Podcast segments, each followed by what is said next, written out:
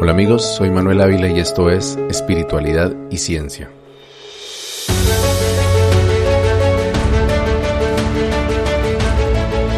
Si has visto las imágenes de mi podcast, ya te habrás dado cuenta de que durante una etapa de mi vida dejé crecer el cabello, utilicé vestiduras blancas, collares y otros accesorios típicos de las comunidades indígenas suramericanas. Estas características superficiales reflejaban algo mucho más importante, que era mi autorreconocimiento como indígena muisca. Yo nací en una clínica que queda en el noroccidente de la ciudad de Bogotá, en la localidad de Suba, apenas unas cuantas cuadras del lugar de donde ahora queda la empresa para la cual trabajé desde 2006 hasta 2011 y donde conocí a mi esposa Paula. Crecí en un barrio del sur de Bogotá, en una familia de lo que se considera clase media emergente, es decir, aquellos que lograron escapar de la pobreza del campo, migraron a la ciudad y tuvieron la suerte de ascender en la escalera social para poderse permitir algo más que lo estrictamente necesario, como un techo propio y unos días de vacaciones en un balneario de vez en cuando. Sin embargo, a pesar de haber vivido siempre en la gran ciudad, Parte de las tradiciones, usos y costumbres de mi familia daban cuenta del origen campesino de mi mamá y de mi papá. En casa utilizábamos remedios naturales para enfrentar muchos males cotidianos. Mi mamá cocinaba casi exclusivamente alimentos perecederos de la plaza de mercado y teníamos una conexión muy fuerte con el territorio de origen, particularmente con Fomeque, la pequeña población del oriente cundinamarqués donde nació mi madre. Por otro lado, siendo parte de la primera generación que fue entretenida por la televisión enlatada, principalmente de los Estados Unidos, me veía a mí mismo más parecido a los niños de las series americanas Lazos Familiares o Alf que a los niños campesinos que conocí en la vereda donde vivían mis abuelos. Y nunca vi una conexión directa entre lo que entendía como campesinado con lo que algún día fueron mis ancestros indígenas que según me enseñaron en el colegio se llamaban muiscas, vestían mantas blancas, sembraban maíz, eran orfebres y habían desaparecido poco después de la llegada de los conquistadores españoles en los primeros años del siglo XIV. Uno de los primeros recuerdos que tengo sobre las comunidades indígenas de Colombia se remonta al año de 1986, cuando cursaba tercer grado de primaria como alumno de mi mamá. Mis padres, que no tenían suficiente dinero para enviarme a un colegio privado, desconfiaban de la calidad educativa de los colegios públicos de la zona en que vivíamos. Esto a pesar de ser ellos mismos docentes en esos colegios públicos, o más bien debido a que lo eran. Conocían bien la mala calidad de la educación pública en los barrios del sur de Bogotá. Debido a esto, mis hermanas y yo fuimos alumnos de mis padres y las tías que ejercían como maestras en la zona hasta donde fuera posible.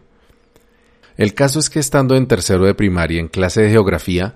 el texto guía tenía una sección dedicada a las comunidades indígenas de Colombia, en la que coloridos dibujos de niños vestidos con los atuendos típicos contaban algunas de las características más sobresalientes de las etnias más reconocidas de Colombia. Entre ellas, las que logro recordar con claridad eran las de los arhuacos de la Sierra Nevada de Santa Marta y los huitoto de la Amazonía. Justamente las dos etnias con las que tuve mayor contacto durante mi proceso con los muiscas. Luego de eso, mientras cursaba un décimo grado de bachillerato, fui enviado por mi colegio a un encuentro nacional de comunidades indígenas en un colegio del norte de Bogotá. El encuentro, que más bien parecía una feria en la que cada comunidad indígena tenía un stand, seguramente pretendía servir para que los estudiantes de la capital conociéramos de primera mano a miembros de esas comunidades pero a mí se me hizo más bien como una vitrina para mostrar la parte más exótica de nuestro país, incluso para mostrarnos la parte menos afortunada de la demografía colombiana. Las burlas que los estudiantes hacían de las costumbres más primitivas de los indígenas estaban a la orden del día, y no recuerdo que hubiera ponencias o talleres donde se plantearan los asuntos indígenas más allá de la novedad y la curiosidad que los stands producían.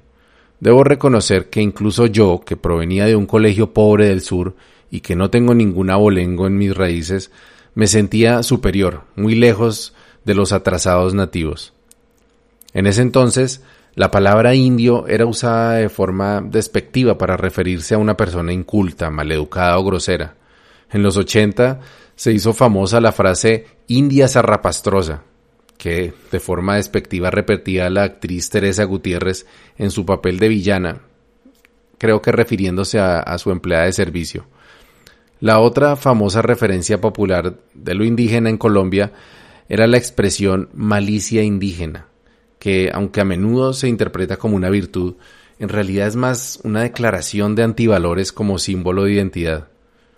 La malicia indígena se refiere a la capacidad de utilizar el subterfugio o el engaño para salir avante de una situación difícil. Hay quienes defienden la expresión, diciendo que se refiere al ingenio y a la creatividad que los colombianos necesitamos para resolver nuestros problemas a pesar de las muchas privaciones que tenemos. Pero lo cierto es que la Real Academia de la Lengua Española reconoce ocho acepciones para la palabra malicia, y las ocho son relacionadas con la maldad. La tercera definición sería la más adecuada para el infame término, inclinación a lo malo y contrario a la virtud. Hasta aquí se entiende que lo indígena se relaciona comúnmente con el atraso, la pobreza y la trampa. Otra asociación que se hace con frecuencia con lo indígena es la brujería y otros tipos de prácticas oscuras, y esta vez parte de la responsabilidad recae sobre uno de los indios más famosos de Colombia, el indio amazónico. Luis Antonio Rueda Hernández, que era su verdadero nombre, ni era indio ni era amazónico. Nació en San Vicente de Chucurí, en Santander. Estudió hasta tercer grado de primaria y se hizo zapatero en su pueblo. Ya adulto, Luis Antonio viajó a Bogotá para probar suerte y, haciendo uso de su malicia indígena, se convirtió en, en dentista empírico, a punta de pagarle clases particulares a estudiantes de último semestre de odontología. Con el tiempo, dicen que llegó a tener 35 consultorios odontológicos por toda la ciudad. Al tiempo que extendía su franquicia odontológica, empezó a viajar al Putumayo, donde aprendió de indígenas de verdad los secretos del yerbaterismo y la magia indígena. Con este conocimiento empezó a involucrar terapias energéticas y chamánicas en sus consultas odontológicas,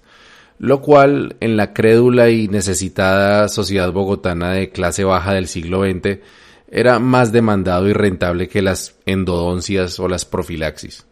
Fue así como el zapatero odontólogo yerbatero Rueda se aderezó con collares de colmillos, una corona de plumas, se atravesó una pluma en la nariz y transformó su consultorio dental de la avenida Caracas con calle 39 en el templo del indio amazónico. Yo recuerdo este lugar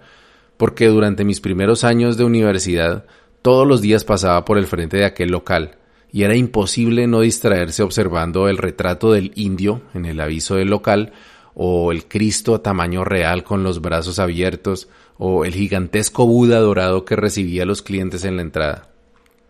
Allí acudían cientos de personas a comprarle amarres con sus seres queridos, enderezar maridos infieles, sacar brujerías, quitarse la sal, que es como se le dice en Colombia la mala suerte, y algunos dicen que también hacerle daño a, a los enemigos con la ayuda de la magia negra.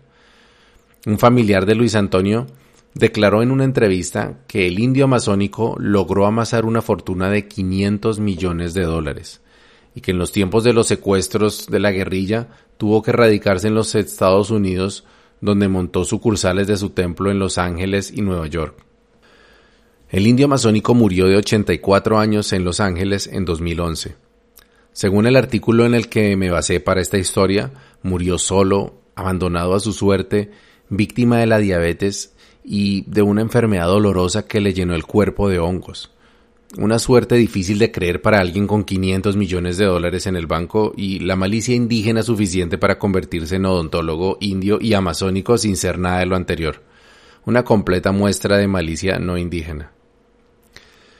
El indio amazónico fue el pionero de una cantidad de supuestos indígenas con poderes sobrenaturales, que lo único que hacían y hacen es estafar a los incautos. Muchos se anuncian en volantes mal impresos con errores ortográficos pero los más exitosos lo hacen en diarios de poca circulación, usualmente amarillistas con títulos como El chamán llanero o El brujo chamán y otros. Ya he contado en este podcast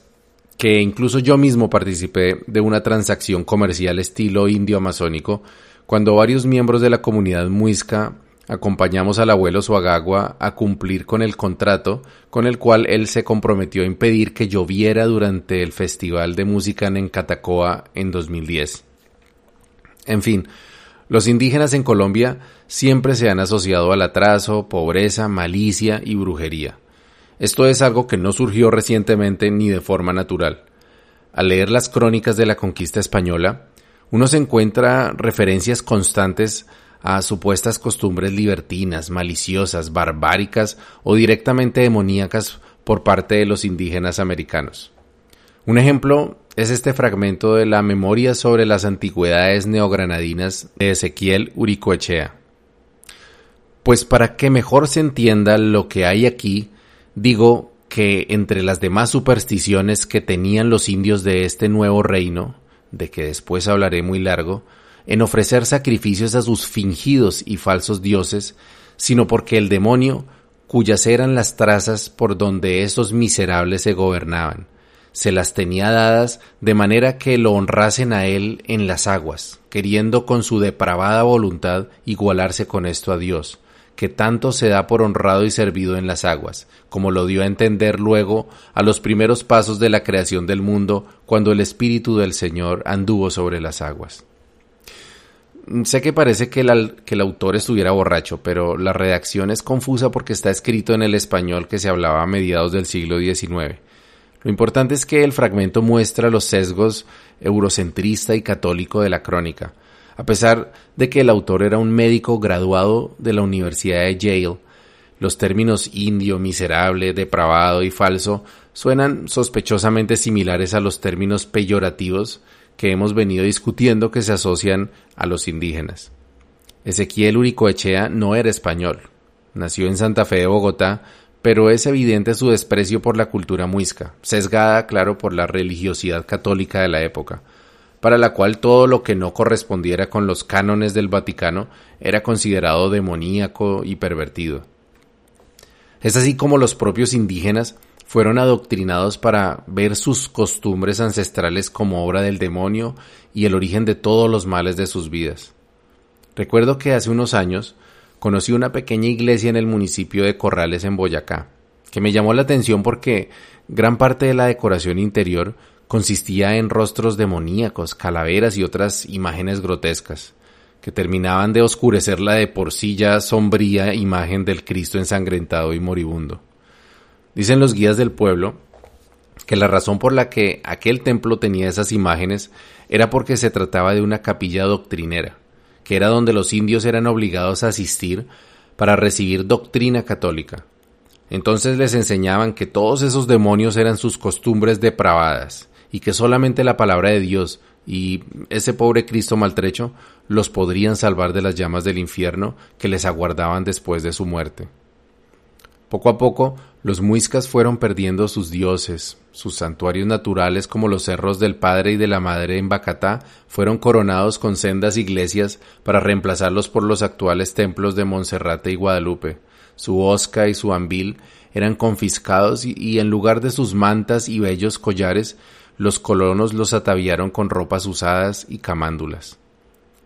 Las primeras generaciones en recibir la lobotomía catolizadora siguieron honrando sus creencias en secreto,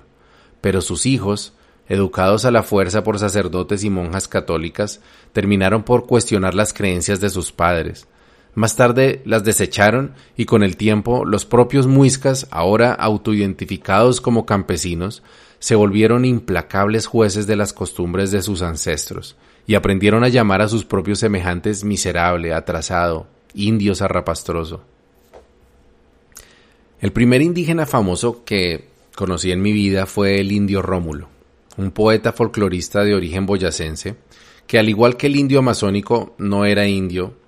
aunque sí se llamaba Rómulo.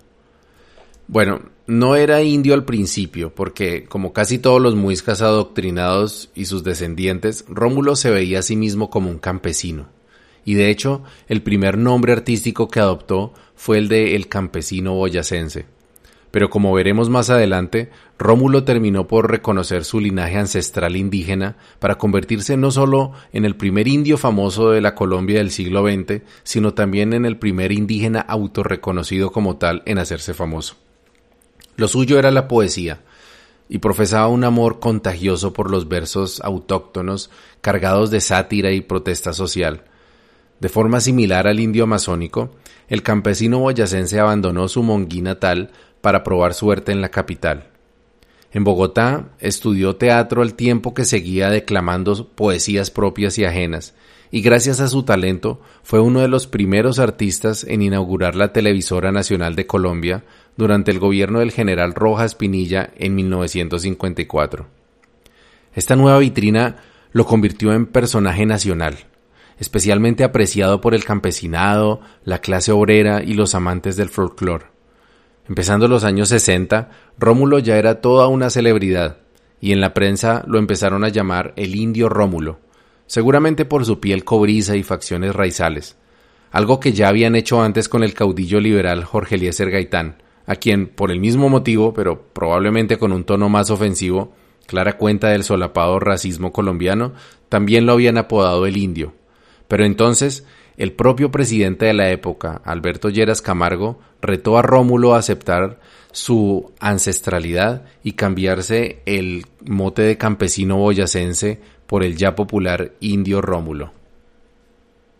Así lo hizo y durante décadas el indio Rómulo se hizo un espacio en el corazón de los colombianos, muchos de quienes por primera vez encontraron en él un referente positivo para la identidad indígena.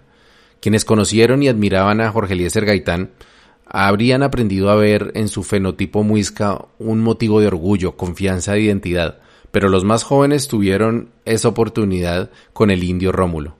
Cuando yo era niño, mis padres tenían un LP del indio Rómulo en casa, y a pesar de que no heredé la habilidad, sí el gusto de mi padre por la poesía, sobre todo si era escatológica, así que escuché muchas veces una de las poesías más famosas del indio Rómulo, el poema al peo. Mire pues todo el mundo pe, ¿o no? Pe el papa, cardenales, obispos, todo el clero. Ven los frailes, los indios, los blancos, los negros, los políticos y hasta la hermosa niña de cabellos rubios, de ojos azules y de labios frescos hasta estrellados tíranse también sus peos. Hasta el apóstol aquel en la noche aquella en que negó tres veces al maestro. Al cantarle el gallo fue tanto el miedo que se alejó peyendo. En los últimos años, ya en su vejez, el indio Rómulo fue quedando en el olvido, y las nuevas generaciones, cada vez menos interesadas en el folclore, seguramente nunca habrán escuchado hablar de Rómulo. En julio de 2020, con 89 años, el indio Rómulo se convirtió desafortunadamente en una de las miles de víctimas mortales de la pandemia del coronavirus en Colombia. Con el desvanecimiento del indio Rómulo de la escena pública, desaparecieron los referentes populares de lo indígena, y la imagen negativa de los indígenas volvió a prevalecer.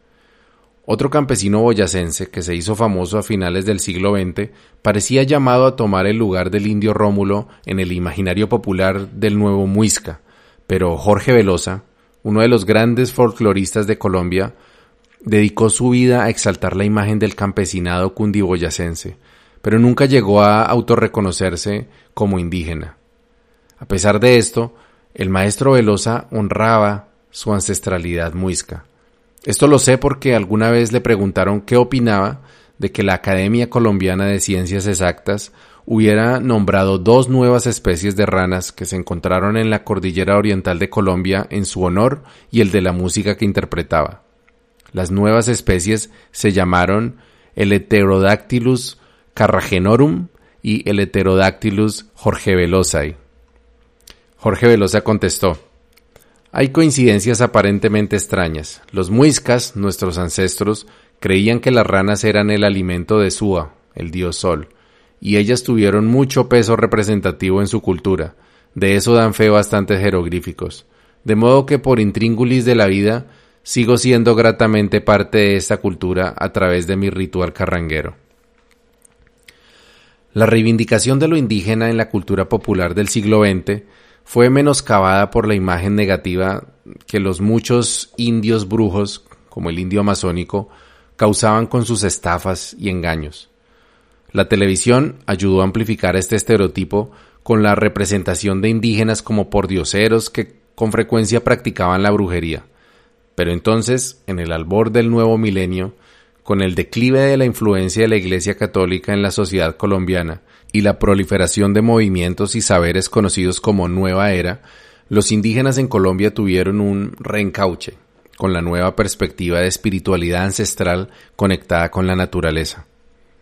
Las tomas de Yajé empezaron a llegar a las ciudades de la mano de los indígenas Inga y Cofán principalmente, y se empezó a hacer cada vez más común la presencia de mamos de la Sierra Nevada de Santa Marta compartiendo su visión de comunión con la tierra y cuidado del medio ambiente, llegando en muchas ocasiones incluso a exigir al gobierno nacional respeto y protección para sus territorios sagrados, particularmente afectados por la explotación minera de las empresas Anglo American y Glencore en la exploración del Cerrejón en La Guajira. Los indígenas Uba, de la serranía del Cocuy y Huicán, y descendientes directos de los muiscas, recibieron la atención de los medios cuando se enfrentaron a las multinacionales Oxy y Shell para proteger también su territorio sagrado de la depredación causada por la exploración petrolera. Llegaron a amenazar con ejecutar un suicidio colectivo si sus demandas no eran atendidas, y con ello lograron detener numerosas exploraciones, que habrían arrasado con páramos y nacimientos de agua. Los millennials colombianos, que también crecieron escuchando todos los adjetivos peyorativos asociados a los indígenas, se dieron cuenta de que en la cultura ancestral había una sabiduría y una fortaleza que ningún otro renglón de la sociedad habría expresado. Por esta razón, y a pesar del casi nulo cubrimiento de los medios tradicionales a los temas indígenas, los jóvenes, sobre todo estudiantes universitarios, se volcaron a las plazas públicas, sitios de tertulia, como bibliotecas o la Maloca del Jardín Botánico de Bogotá y otros escenarios para escuchar la palabra de los indígenas. Inicialmente motivados por los reclamos ambientalistas, muchos jóvenes fueron cautivados por otros aspectos del pensamiento indígena, como su concepto de comunidad, la importancia de los mayores, la visión de la espiritualidad como una experiencia constante de la vida que requiere una conexión consciente con el territorio de origen, el territorio en el que se elabora y el territorio interno. En fin, el pensamiento indígena se convirtió en un bálsamo para una generación ávida de propósito e identidad. En este nuevo escenario, muchos mestizos nacidos en la ciudad o en el campo pero lejos de los resguardos, que sin embargo sentían una fuerte conexión con lo indígena, encontraron la sincronía perfecta para salir a la luz, vestirse con los atuendos que reflejaban su identidad y reconocerse como indígenas. Tal fue el caso de los abuelos muiscas de los que he hablado en varias oportunidades. Todos ellos se autorreconocieron como indígenas y muchos se unieron a los indígenas de nacimiento en sus reclamos por el cuidado de la tierra y la protección de su cultura. En los últimos 15 años, la imagen de los indígenas en Colombia ha disfrutado de una reivindicación que no habían logrado ni siquiera el indio Gaitán ni el indio Rómulo, y gracias a las redes sociales, sus causas y sus enseñanzas encontraron un nuevo espacio para existir y florecer. Yo me autorreconocí como muisca con orgullo, principalmente por la conexión espiritual que sentí con las enseñanzas de los abuelos, pero con la motivación de hacer una declaración simbólica y personal de que a pesar de que han pasado siglos, los doctrineros no pudieron borrar el pensamiento indígena de mi ADN, y a pesar de las calaveras y las caras grotescas, decidí volver a mis lagunas y a mis montañas y dejar a Cristo allá en su cruz. Honestamente, yo pensaba que mi declaración y la de mi familia eran como los cantos de unas pocas golondrinas que no hacen primavera. Pero en 2019, el periódico de la Universidad Nacional de Colombia reveló que según el censo del DANE, la población indígena de Colombia entre 2005 y 2018 aumentó en un 36% principalmente en zonas de influencia de cabildos y resguardos tradicionales, pero también de forma significativa en las ciudades capitales, donde el autorreconocimiento ha sido la forma más importante de crecimiento de la población indígena. Si bien el recorrido que he hecho pareciera demostrar que la visión negativa de los indígenas era solo una construcción perversa del catolicismo y que gracias a los procesos de reculturización y autorreconocimiento ahora se ha hecho justicia y los indígenas han demostrado ser una población más justa, sabia y honorable, desafortunadamente la realidad es más compleja y como siempre está llena de matices. En primer lugar, mi experiencia con la comunidad muisca, como saben quienes han seguido la historia de mi camino espiritual, tuvo sus luces y sus sombras. Algunos abuelos han exaltado la identidad indígena con su trabajo, activismo y enseñanzas, pero otros han utilizado su fama e influencia sobre las personas para satisfacer sus codicias personales o para manipular a quienes creen en ellos. Dos casos cercanos pueden ilustrar mejor esta realidad dual de los indígenas autorreconocidos. El primero que considero positivo y loable es el del abuelo Siguacinza Ingativa Neusa, quien, como he compartido en otros episodios, es el abuelo a quien considero poseedor del mayor bagaje de conocimientos, tanto espirituales como políticos de lo indígena, en general, pero de lo muisca en particular. Siguacinza, quien se desmarcó del abuelo Suagago en Gativa Neusa y del proceso de la comunidad muisca de Bacatá, como resultado de su inconformidad por los malos manejos que su hermano venía dándole a la comunidad, de la que algún día fui parte, ha venido trabajando incansablemente por recomponer la memoria y la identidad del pueblo muisca en el departamento de Boyacá. Su causa, que ha logrado el apoyo de la academia, otras comunidades indígenas y finalmente del gobierno municipal, ha dado frutos como el reconocimiento de un cabildo muisca en la ciudad de Tunja, formado por campesinos que se autorreconocen como indígenas y que trabajan juntos para recomponer los usos y costumbres que les fueron arrebatados hace siglos. Quizás lo más importante aún es que con su palabra el abuelo Siguacinza ha logrado inspirar a cientos de personas de todas las edades para que se sientan orgullosos de su herencia ancestral y aprendan a combinar el celular y el laptop con la ruana y el tabaco. Quienes quieran conocer el trabajo del abuelo Siguacinza y el admirable trabajo que viene realizando, los invito a ver el video que dejo en mi página en el que él mismo describe su lucha y sus anhelos. Eh, una de las cosas que se tiene en cuenta hasta el día de hoy es el territorio de origen de los pueblos nativos. En Colombia hoy somos 115 pueblos nativos, 68 eh, lenguas distintas. la mitad de estas, el 50%, está en peligro de extinción. Y lo mismo hay en peligro de extinción algunas etnias, donde hay muy poquitos eh, la conforman muy poquitas familias, el desplazamiento. Es decir, para nosotros ha sido muy difícil entender eh, y yo creo que la sociedad mayoritaria no comprende eh, el devenir de lo indígena, solamente quedó allá como en, en esas clases que nos daban a nosotros como algo raro allá y que ya no existe. Hoy los 125 pueblos indígenas estamos en pie de lucha. La otra cara de la moneda es otro mestizo que se autorreconoció como indígena y que llegó a tener mucho poder e influencia, pero quien no pudo resistirse a la tentación de la malicia indígena y terminó manchando las cosas buenas que logró con faltas tan graves que le merecieron una condena de 19 años de cárcel. El Taita Orlando, como se conocía popularmente a Orlando Gaitán, fue en algún momento el Taita yajecero más famoso de Colombia. A su finca en el municipio de La Vega iban semanalmente cientos de personas, incluyendo personajes famosos y muchos conocidos míos. Yo nunca participé en ceremonias con Gaitán, pero sí conocí su finca porque fue allí donde se llevó a cabo la ceremonia en la que Paula y yo recibimos nuestra aseguranza de la Sierra Nevada. Pensándolo bien, es extraño que durante los diez años que anduve en el camino del Yajé en Colombia nunca haya tenido la oportunidad de conocer al Taita Orlando ya que conocía muchas personas que lo seguían y participaban en sus ceremonias. Casi todos los abuelos muiscas lo conocían también y en múltiples ocasiones participaron en actividades conjuntas. E incluso mi hija menor fue recibida por parteras que pertenecían a la comunidad Carare, de la cual Orlando era el máximo líder. El caso es que tal como el indio amazónico, el indio Rómulo o Siguacinza, Orlando tampoco nació indígena y sin embargo se autorreconoció como miembro de la desaparecida etnia Carare, la cual trató con bastante éxito de recomponer gracias a los ingentes recursos que obtenía de sus ceremonias, pero sobre todo de contratos con el Estado e incluso una entidad prestadora de servicios de salud de su propiedad. Algunas personas que lo conocían se referían a él como si se tratara de un santo, un hombre con un poder especial que ayudaba a todo el mundo. Sin embargo, esta imagen se derrumbó luego de que en 2012 se hicieron públicas denuncias de mujeres que acusaron a Orlando de haber abusado de ellas mientras se encontraban bajo la influencia del yagé.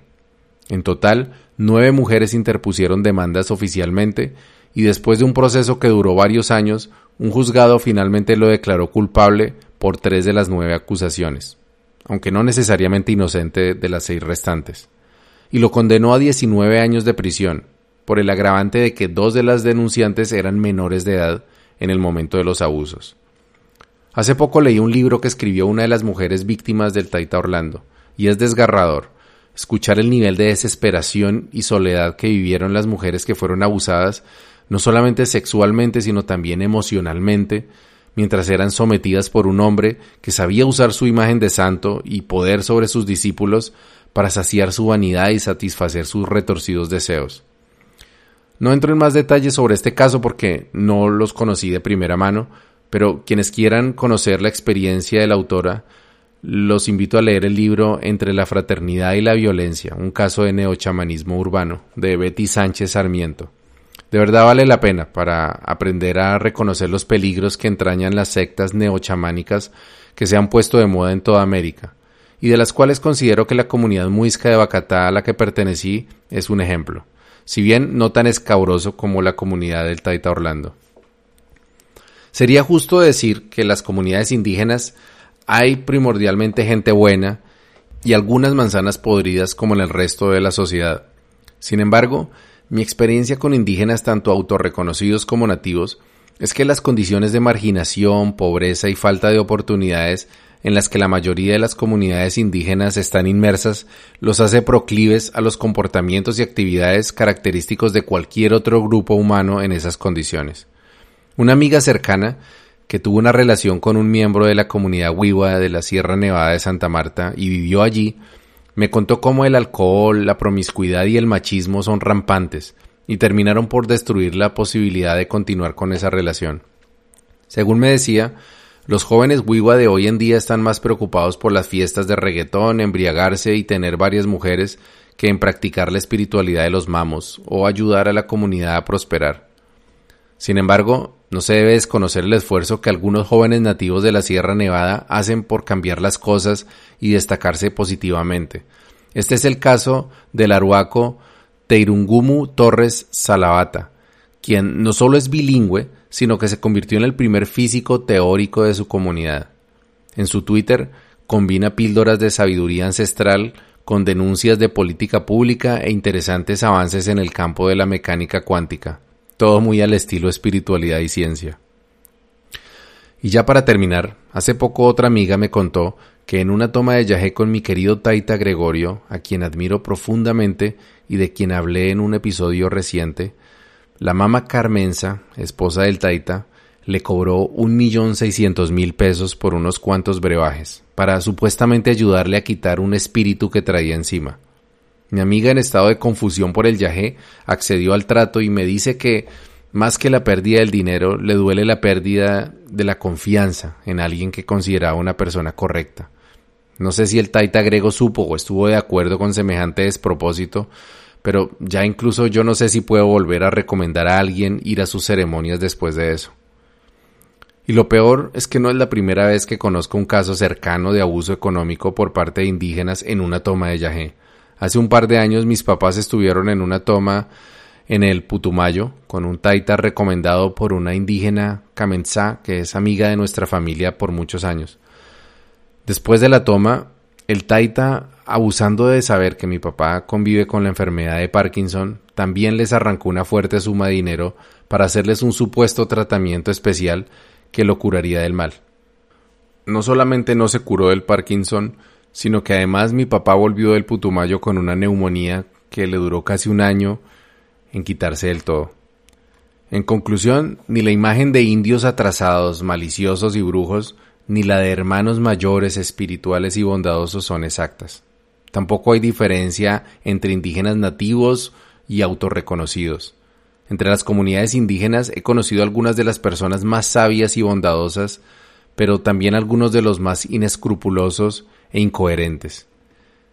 Tal vez ya va siendo el tiempo de que al igual que estamos empezando a hacer con las mujeres, los negros, las comunidades LGTBI, dejemos de etiquetar a las personas por el color de su piel, el lugar en el que nacen, sus usos, costumbres o creencias. Los nuevos tiempos que estamos viviendo requieren, más que nunca, que busquemos tantas perspectivas y visiones como sea posible. Tanto en la sociedad como en el lugar de trabajo y la política, tenemos que vernos como iguales en nuestras diferencias, quitándonos las máscaras y entendiendo que en la espiritualidad como en la ciencia, blanco y negro no existen, más que como la combinación o ausencia de un espectro infinito de colores. Buen camino y buena brisa.